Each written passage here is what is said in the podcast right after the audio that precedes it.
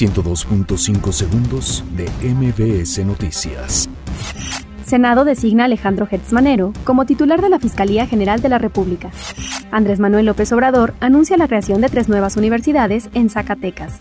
Perredistas que votaron por Guardia Nacional podrían ser amonestados o expulsados.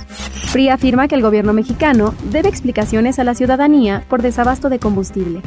Alfonso Ramírez, presidente de la Comisión de Hacienda en San Lázaro, afirmó que el Plan Anual de Financiamiento 2019 es prudente y responsable. Andrés Granier, exgobernador de Tabasco, abandona el reclusorio para seguir su proceso en arraigo domiciliario. El Sindicato Nacional de Trabajadores de la Educación consultará gremiados para integrar pliego nacional que entregará a la SEP. Hallan sin vida a dueño de Soriana, Carlos Martín Bringas. Anuncia la Casa Blanca reunión entre Donald Trump y Kim Jong este febrero para tratar temas de desnuclearización. Barcelona es denunciado por alineación indebida en Copa del Rey. 102.5 segundos de MBS Noticias.